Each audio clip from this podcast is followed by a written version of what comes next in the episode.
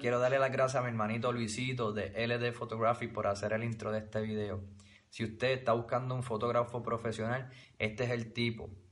Hace videos profesionales, videos musicales, eh, fotografía profesional, eh, ya sea para bodas, quinceañeros, funerales, todo lo que tú quieras tener recuerdo. Así que ese es el tipo.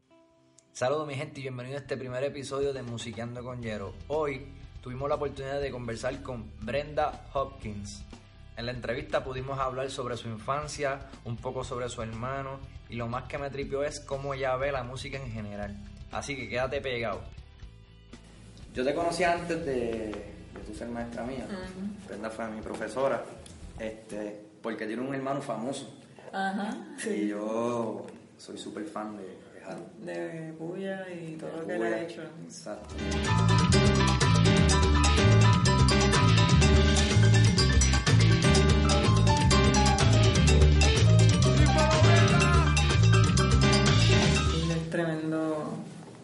Artista para mí. O sea, yo soy fan de él también.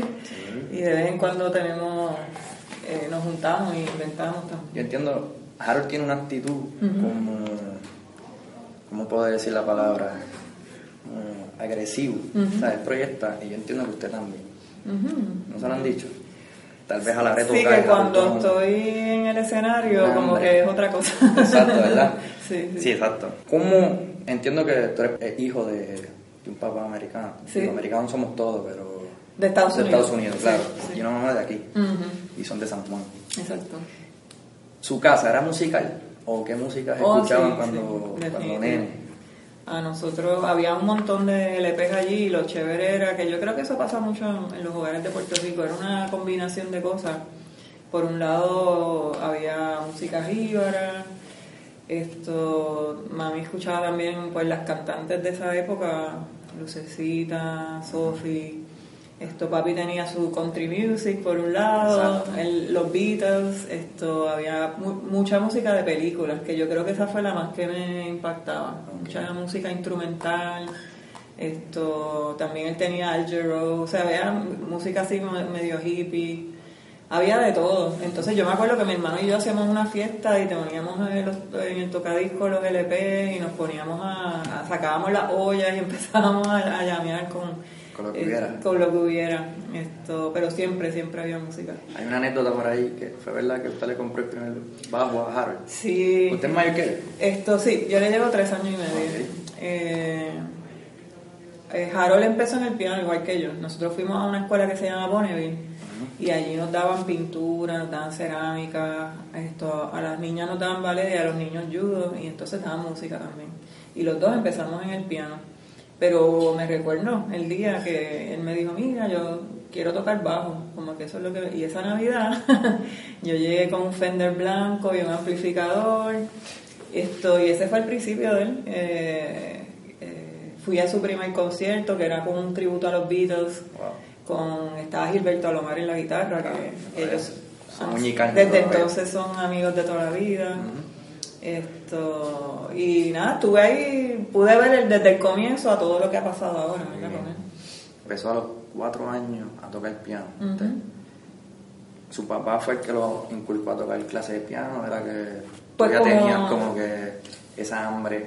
Como te digo, fue la escuela. O sea, yo creo que si la Ah, escuela la no hubiera pasado eso, eh, sabe Dios lo que hubiera pasado conmigo, ¿verdad? Porque yo descubrí el piano porque nos daban clases de piano en la escuela, era parte del, del, del currículo. Esto, en mi casa y en mi familia no hay músicos, yo soy la primera músico en la, en la familia. Esto, lo que hizo que yo tuviera que como que ir descubriendo lo que significaba ser músico en el camino, ¿verdad? Y claro, mi hermano pues sigue de- después detrás, de mí. exacto, siguiendo los pasos. La vi que tiene este bachillerato en el conservatorio, Ujú. en piano, ¿verdad? en clásico. En piano clásico. Este, vi también que tienes maestría en improvisación en Boston, en New England. New England Conservatory, sí. Y maestría y doctorado, ¿verdad? O grados Estudié, doctorales. estudié el doctorado En España. Esto en España, en musicología, esto, pero no, no, no llegué a presentar la tesis. Ok. Eh, sí, eh, hice lo que se llama la tesina, llegué hasta la tesina. Ajá, exacto. Pero me pasó algo bien, bien curioso y es que eh, para mí pensar en la música como un musicólogo era bien extraño, ¿verdad? Porque nosotros los artistas vemos la música de otra, de otra forma. Y sí, me fue súper bien, aprendí muchísimo, pero al final se convirtió España en, en más bien lo que yo aprendí en la calle tocando con los gitanos. o sea que a veces tú vas con un plan y la vida te, Claro, te lleva lado. ¿Qué es musicólogo?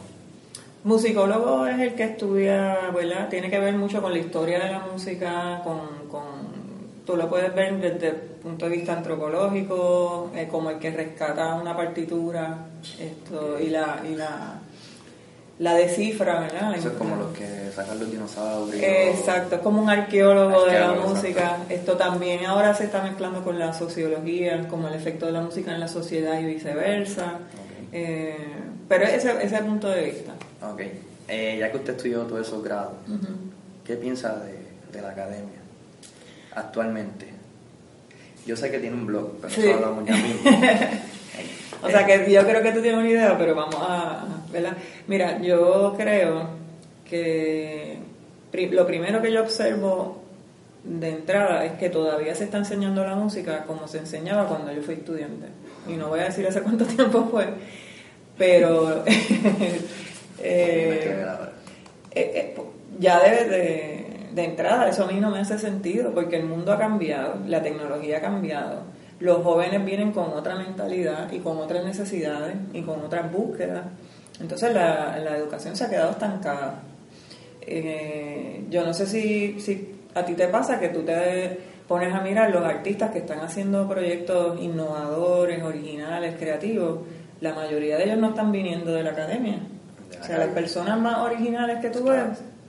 Y entonces yo digo, pues, ¿qué está pasando en la academia? Que le estamos, eh, en cierta forma, robando la originalidad y la creatividad de los estudiantes, ¿verdad? Porque entonces tenemos como este template de que todos deben hacer esto y entonces lo, lo sobrecargamos de reglas, de fórmulas y, y se va perdiendo pues la parte que para mí es más importante, exacto. Yo tengo una anécdota, una anécdota. Yo, yo estaba antes de. Yo tocaba guitarra también. Y, y nuestro top era Puya, Ajá, ¿verdad? ajá. ¿Y por qué traigo esto? Porque nosotros hacíamos música del corazón. Y Exacto. hablo mucho eso con los panas míos. Que yo estaba, ya que uno aprende música, pues uno dice, diablo, esta canción está en re menor y de repente cambió a si menor. Exacto. ¿Cómo? Ajá. ¿Me entiendes? Era oído, era porque me gusta. ¿Qué pasa? Cuando entro a la academia, me ponen muchas reglas. Eso no se que puede si la hacer. esclava es mayor, que el segundo es menor, bla, bla, bla, bla. Y eso a mí me bloqueó. Y, y es el momento en que como que no puedo romper eso. No sé si la pasa a usted. Es que le ha pasado a un montón de gente que yo los veo esto que al final nunca pueden terminar una canción porque nunca es suficientemente buena. Empiezan a componer imponiendo las reglas cuando la parte creativa debe ser libre y después tú traduces eso y lo editas si quieres, pero tú no puedes empezar editando las cosas. A mí me, me pasan mis canciones y yo no lo hago a propósito, es la melodía la que me lleva, que, que yo puedo ir de un 5 a un 3 a un 11 y medio o lo que sea, o, o lo mismo, cambio de tonalidad o tiro un acorde que se supone que no vaya ahí. ¿Y por qué, por qué que se supone? ¿Por qué, Eso por es lo que yo no entiendo. Esa pregunta yo no te la puedo contestar porque si estamos hablando de arte eh, y estamos admirando a un montón de artistas que ya murieron, pero que en su tiempo eh, se atrevieron a romper las reglas. Claro. Entonces, ¿por qué nosotros no vamos a poder hacer eso? Y de ahí viene, yo recuerdo, el musimático es, ¿verdad? Sí. De ahí viene, en el blog de la maestra, eh, que están como que, si no me equivoco, es que he leído tanto, que, Sí, sí. que están como criticando, si no me equivoco, si, sí. si me- si estoy mal me corrijo, a lo que el, el otro hace. Exacto. Por ejemplo, ¿verdad? Como que juzgando ahí. Y yo creo que a veces uno sufre de eso también, porque yo, yo he tal, tal vez juzgado a alguien, como Ajá. que, ya, lo hubiera- porque todo el mundo tiene la, la fórmula, Exacto, ¿verdad? exacto. Ya, lo hubiera hecho eso, pero yo estoy haciendo algo. Exacto. No sé si... Exacto. Es, es que tú ves la sociedad y estamos ahora mismo en todos los renglones, no en la música nada más, en la religión. Yo soy el que tengo la verdad y tú estás mal. En la política, yo soy el que estoy bien y tú estás mal. En la Sí. música pasa lo mismo. Estamos en esas, como que, como que nos creemos dueños de la verdad y estamos juzgando a los demás todo el tiempo. Y si tú no tienes un diploma, lo- la música que tú haces no sirve. Aunque, aunque suene bien. Esto, y entonces hay tanta presión allá afuera que no, no está fácil tú encontrar quién tú eres y atreverte a ser quien tú eres. Y, y esa es mi, mi misión, como yo digo, porque yo lo, lo he hecho conmigo misma, entonces quiero que otras personas encuentren la manera de hacer eso, porque si no, hay un montón de música que se va a perder, que nunca va, va a salir. Pero también es la era que estamos viviendo. ¿verdad? Que también es el... Yo estoy dando clases eh, en una academia y como que el bombardeo que hay de, de música comercial o, o- o música enlatada, se puede decir, que si el sí, sol, re, la, esa progresión. Llega el momento que cuando tú vas a componer, eso es lo que te sale. No sé si es por el bombardeo que hay en la radio, todo, ¿verdad? Pues yo estoy enseñando a los muchachos que lo que les gusta es bohemio. Ok. Entonces, por ejemplo, no recuerdo, pero vamos a poner eh, Los Condes. Esa armonía de ellos es tan, es tan rica. Este, y yo digo, diablo, esta gente de verdad este, sabrán lo que hacen o es, como volvemos, al corazón o a lo que les gusta. Y yo creo que eso se ha perdido un poco. Y yo creo que todo el mundo ya no... El mundo en general dice, ah, es una porquería. Escuchar, por ejemplo, jazz o música clásica. Exacto, exacto. Como que esas son las músicas que, que valen y las demás eh, no sirven para... Exacto. Y, y eso lo que ha hecho es que tú sales a la calle, por lo menos a mí me está pasando que yo salgo a la calle a ver grupos y todos los grupos me suenan igual, porque todo el mundo está tocando lo mismo. Y pueden estar tocando reggae y cuando vienen los solos todo el mundo está tocando jazz. Y pueden estar tocando música jíbara y cuando vienen los solos todo el mundo empieza a tocar jazz. Y yo digo, contra, pero tú, o sea, como que no crean este mundo eh, que, que, que va dentro del contexto de lo que están haciendo. Como que si no estás tocando jazz, lo que tú haces no... Y es jazz tradicional, porque no es ni siquiera jazz de Es vanguardia. lo que queremos hacer, exacto. Y entonces tú sales a- por ahí y oyes cinco discos de grupos nuevos y los cinco tú cierras los ojos y no sabes ni quiénes son porque todos te empiezan a sonar igual. Exacto. Este, ahora que dijo música jíbara, no sé si es parte del colonialismo que tenemos, que aquí, por ejemplo, aquí también estamos en la Inter, por si acaso. Dan eh, música popular. Sí. Y se, es salsa, latín, ¿verdad? Este, jazz. Hay un combo de música típica. Eh, ahora mismo, ah, yo creo que lo ha habido, pero no sé si este En semestre... el conservatorio pues, entra- abrieron ¿verdad? un poquito de cuatro. Este, no sé si hay combo. Aquí hay sí. cuatro también. Aquí Cuatro, ¿verdad? sí. ¿Por qué nos inculcan en aprendernos solos de, por ejemplo, Charlie Parker, eh, Tom Kennedy, bla, bla, bla, cualquier jazzista? Y no nos inculcan en buscar en Edwin Colosaya, Colosaya, Mazo Rivera. Prodigio.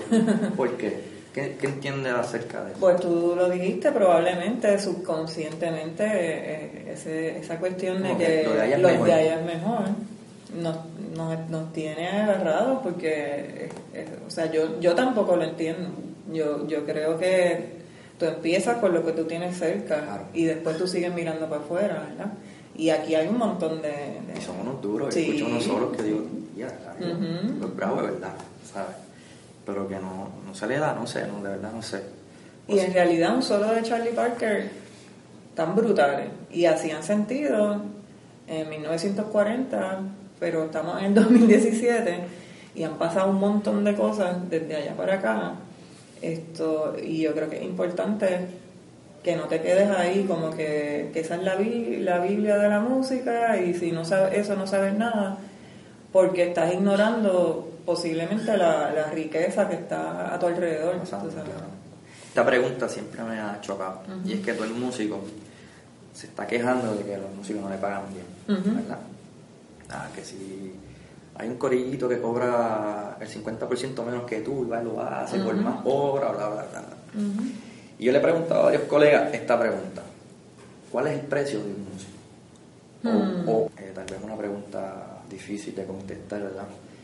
Eh, o no hay la respuesta mágica, ¿verdad? Este, porque ninguno quiere pagar a un músico, Ujú. prefiere un DJ o lo que sea. ¿Qué me puedes decir de eso? Es bien loco porque tú haces un concierto y lo más importante de ese concierto que es la música. Pero el que hace las luces y el que hace el sonido, todos ellos van a cobrar más que los músicos. Y sin los músicos no hay concierto, ¿verdad? Eh, es algo que, que es difícil de entender y de explicar. Yo no te puedo decir que hayan un salario. Pero sí tiene que, debería haber un mínimo. Cuando yo veo que en un sitio le pagan 200 pesos a un grupo de cuatro personas, cinco personas a veces, yo digo, esto no, no, no debería ser. tú sabes. Y la persona que acepta eso, pues no creo que está respetando su... La porque profesión. es verdad, tú tienes ganas de tocar y tú tienes pasión y puede que el sitio esté súper chévere, pero tiene que haber un mínimo en el que todos nos pongamos de acuerdo.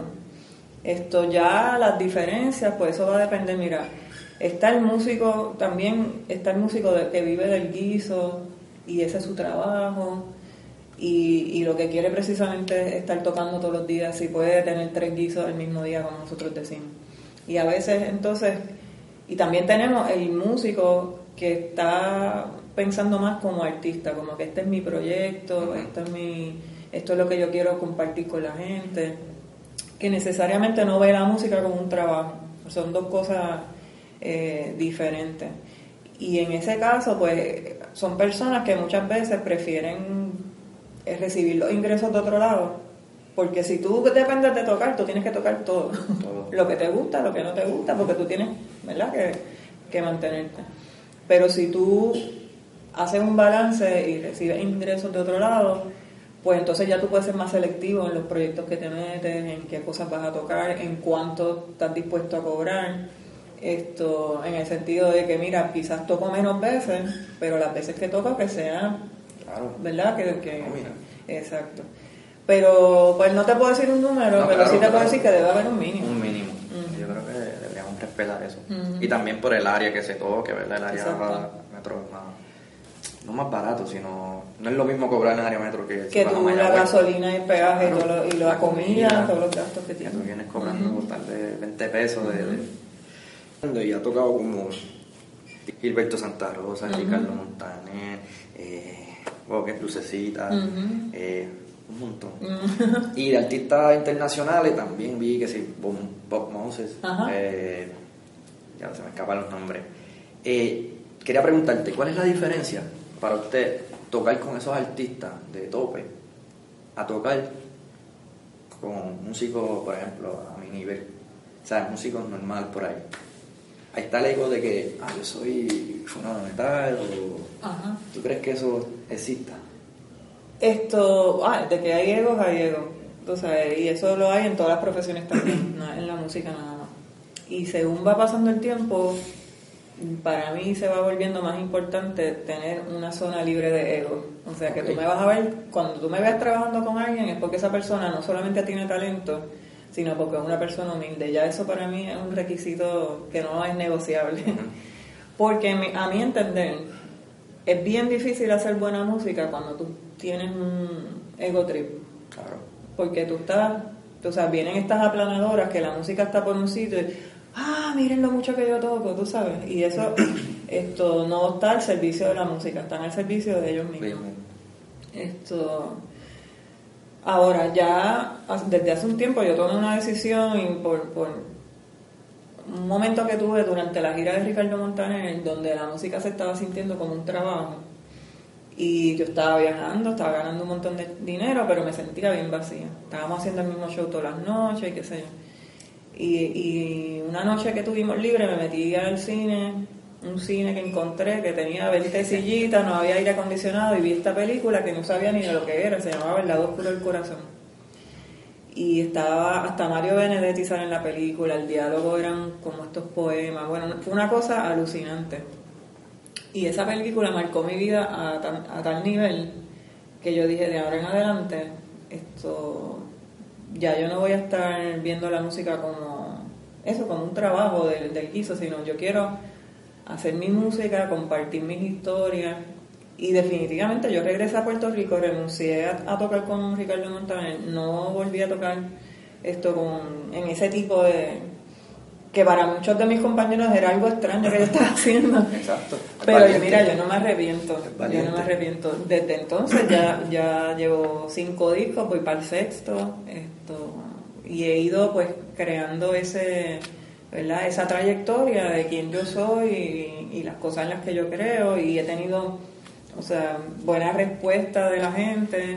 O sea, que que por eso yo te decía, hay dos caminos. Claro. Como yo era la primer músico en mi familia, nadie me lo explicó, lo tuve que descubrir por mí mismo. No vida. Y yo, pues ser músico es guitar, y entonces yo tocaba con Ernita, con Glenn, con este, con el otro. Hasta que un buen día yo dije, espérate, me falta algo. Ya, eso es valiente. Y tomé esa decisión, y ahí. Pero, pero lo que hiciste es valiente y por eso la admiro mucho y se lo digo de frente. Porque en el blog habla como que usted está aparte de, de la mayoría de lo que los músicos piensan.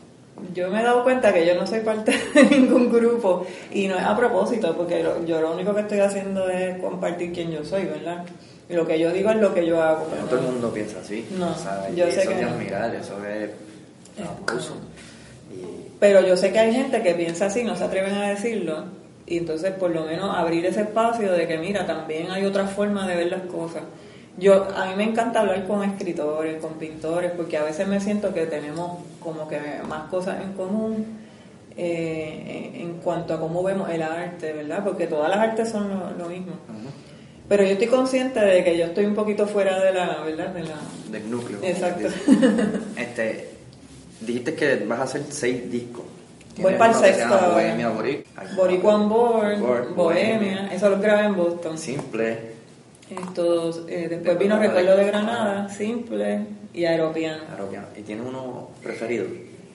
Eh, el preferido ahora mismo es el que estoy haciendo ahora. El que no ha salido. que eso pasa, eso pasa. Esto, porque tú sigues cambiando. Y, por ejemplo, si alguien me quiere conocer, yo no le voy a dar necesariamente eh, bohemia, porque eso es como enseñarle una foto de, de cuando yo tenía 15 años, Claro, cuando claro. tenía 20 años, tú sabes. Y ese es un momento, eso marca un momento y fue real. Pero ya tú vas por otro sitio. Por otro lado, claro. Este, y ser líder. ¿Cómo uno puede ser líder cuando, cuando nunca ha sido líder, por ejemplo? ¿Cómo, cómo salió eso de, ya, yo quiero hacer esto? Lo que Yo- estamos hablando ahorita, que, yo- que quería hacer esto y lo quiero hacer. Eso te iba a decir ahora Me puse mismo. fecha de, ok, Ujú. maestra, el martes necesito, ¿sabes? Ya estaba ahí, ah, es el día. Eh, Pues es, eso mismo, o sea, ahora mismo tú estás siendo líder, porque tú te tomaste la decisión que eh, quiero hacer este proyecto y este proyecto es importante y lo voy a hacer. Y yo creo que se trata de eso, yo creo que todos tenemos un líder adentro, pero eh, se trata de que tú tienes una visión de algo, te llega esto, por ahí están las ideas y esta te llegó a ti y, a- y es tu responsabilidad hacer que esa idea se haga realidad. Cuando tú te decides hacerlo, ya tú eres automáticamente un líder porque tú vas a buscar la manera de hacerlo. La cámara, el sitio, la persona. eh, y, y ahora mismo yo reservé, yo tenía este disco que ya estaba la música más o menos en mi cabeza. Yo reservé el estudio para que para obligarme. Este es el tiempo que Exacto. tiene. ¿ves? Y, ahora- y yo casi no como, casi no duermo, eh, porque esas ideas te obsesionan. claro. Y eso es lo que te convierte en líder, la misma idea, cuando se apodera de ti, porque es una pasión. Tú te levantas por la mañana y lo primero que estás pensando, que hoy voy a hacer Voy a esto. hacer. Eh, y entonces, lo digo así porque ser líder es contagiar a otras personas con tu visión. Porque tú vas a enamorar, tú vas a enamorar a los músicos que van a tocar contigo, a los ingenieros, como que, miren esto, lo que vamos a hacer juntos. Y entonces, cuando eso pasa, Motiva. sí, Y tantos como en el mismo norte, entiendo yo. Ok. Eh, tiene un blog. Ujú. y me gusta mucho, lo deben verificar. Y también había un canal de YouTube que se llamaba Tengo, sí. Creatividad, este. ¿verdad? Se me, olvida se me escapa el nombre, Creatividad algo. Eh, ¿Ha seguido con lo de creatividad? O sea, más en el blog. Es, el blog ha sido el espacio donde estoy manteniendo eso. Yo tengo unos proyectos pendientes con eso, porque para mí es bien importante pues Vivir la compartir. creatividad, eh, ¿verdad? Perdona que la. Ajá, ajá. La creatividad. Para mí es bien importante compartir lo que la vida me ha ido enseñando, por si eso le sirve a otra persona, ¿verdad? Esto, y tengo unas cosas pendientes, pero pasa que llegó el disco, pues ahora mismo tengo que ponerle toda mi energía a eso. Eh, y la forma en que me estoy manteniendo eh, comunicando esas ideas, pues ha sido el blog. Eh, en lo que pasa esta etapa, ¿verdad?, de, de- de creatividad y, y entonces volveré a tomar eso porque tengo unas ideas de cosas que quiero hacer con eso. Creo que es bien importante, precisamente porque hay que hacer un balance con lo que está pasando en la academia. Claro. Porque mucha gente eh, llegan eh, con una originalidad y una creatividad y cuando terminan ya no saben ni quiénes son. Y algunas de esas personas nunca se recuperan. Y yo entiendo que eso es una pérdida para la sociedad. Así que hay que hacer algo para que tú puedas atravesar ese camino y, proteger lo más importante que tú tienes, que es tu identidad. Claro, que es bien difícil de mantener, ¿verdad? Con todo esto. Este, había un, no sé si es el mismo, y me gustó porque decía que ustedes quisieron improvisar en tres acordes. Y si no, ah. si no recuerdo, ¿verdad? Como que decía como que la gente no, fue la gente, fue una persona en particular que no voy a decir quién no, fue. No, no, no te preocupes. que fue allá donde usted y le dijo algo, fue. O, Sí, yo voy a saludar porque alguien que yo conocía me dice esto. Ah, me imagino que te tomaste una dramamina porque te ibas a marear de tocar los tres, mismos tres acordes. ¿Qué, qué, malo tiene eso? Exacto. Entonces, si tú vas a tocar 20 canciones, no puede haber una con tres acordes o qué sé yo. Mira, las hay hay una lista que sale en el blog de canciones que son de las más clásicas del mundo y, y algunas tienen dos acordes, algunas tienen tres acordes. De hecho, hay una que es bien clásica de los Beatles que la enseñan en, el de estos minimalismo. Este, no recuerdo el nombre, pero es, un groove nada más, un tema. Y, y, está bien. Y tú vas a decir que eso no tiene valor, no sé. Claro, que algunas redes sociales que, quieras compartir con los muchachos para que te busquen, para que te encuentren. Esto, Brenda Hopkins Music, eh, Facebook, Twitter, la página de internet, que hay que estar el blog. Brenda para talleres, ¿verdad? Que da talleres, sí, sí. todo eso. Y para terminar, ¿alguna recomendación que le puedes dar a, a pianistas, músicos, este, a cualquier tipo de arte que quiera uno echar para adelante? Pues lo que estábamos hablando, o sea, está bien aprender y está bien escuchar ¿verdad? muchas opiniones diferentes, pero lo más importante de todo es que no permitas que, que, pierdas tu esencia, que pierdas tu identidad, que tienes que creer en eso, porque tú eres la única persona que puede hacer tu música, y si tú no la haces, pues se perdió. Esto, que cuides eso siempre. Y eso no quiere decir que, no va, que vas a dejar de aprender, pero eso siempre tiene que ser lo, eso no puede ser negociable, eso tiene que estar ahí. Sí, eso es. Muchas gracias, Brenda, por decir que sí siempre. claro, claro, es Nítido, mano.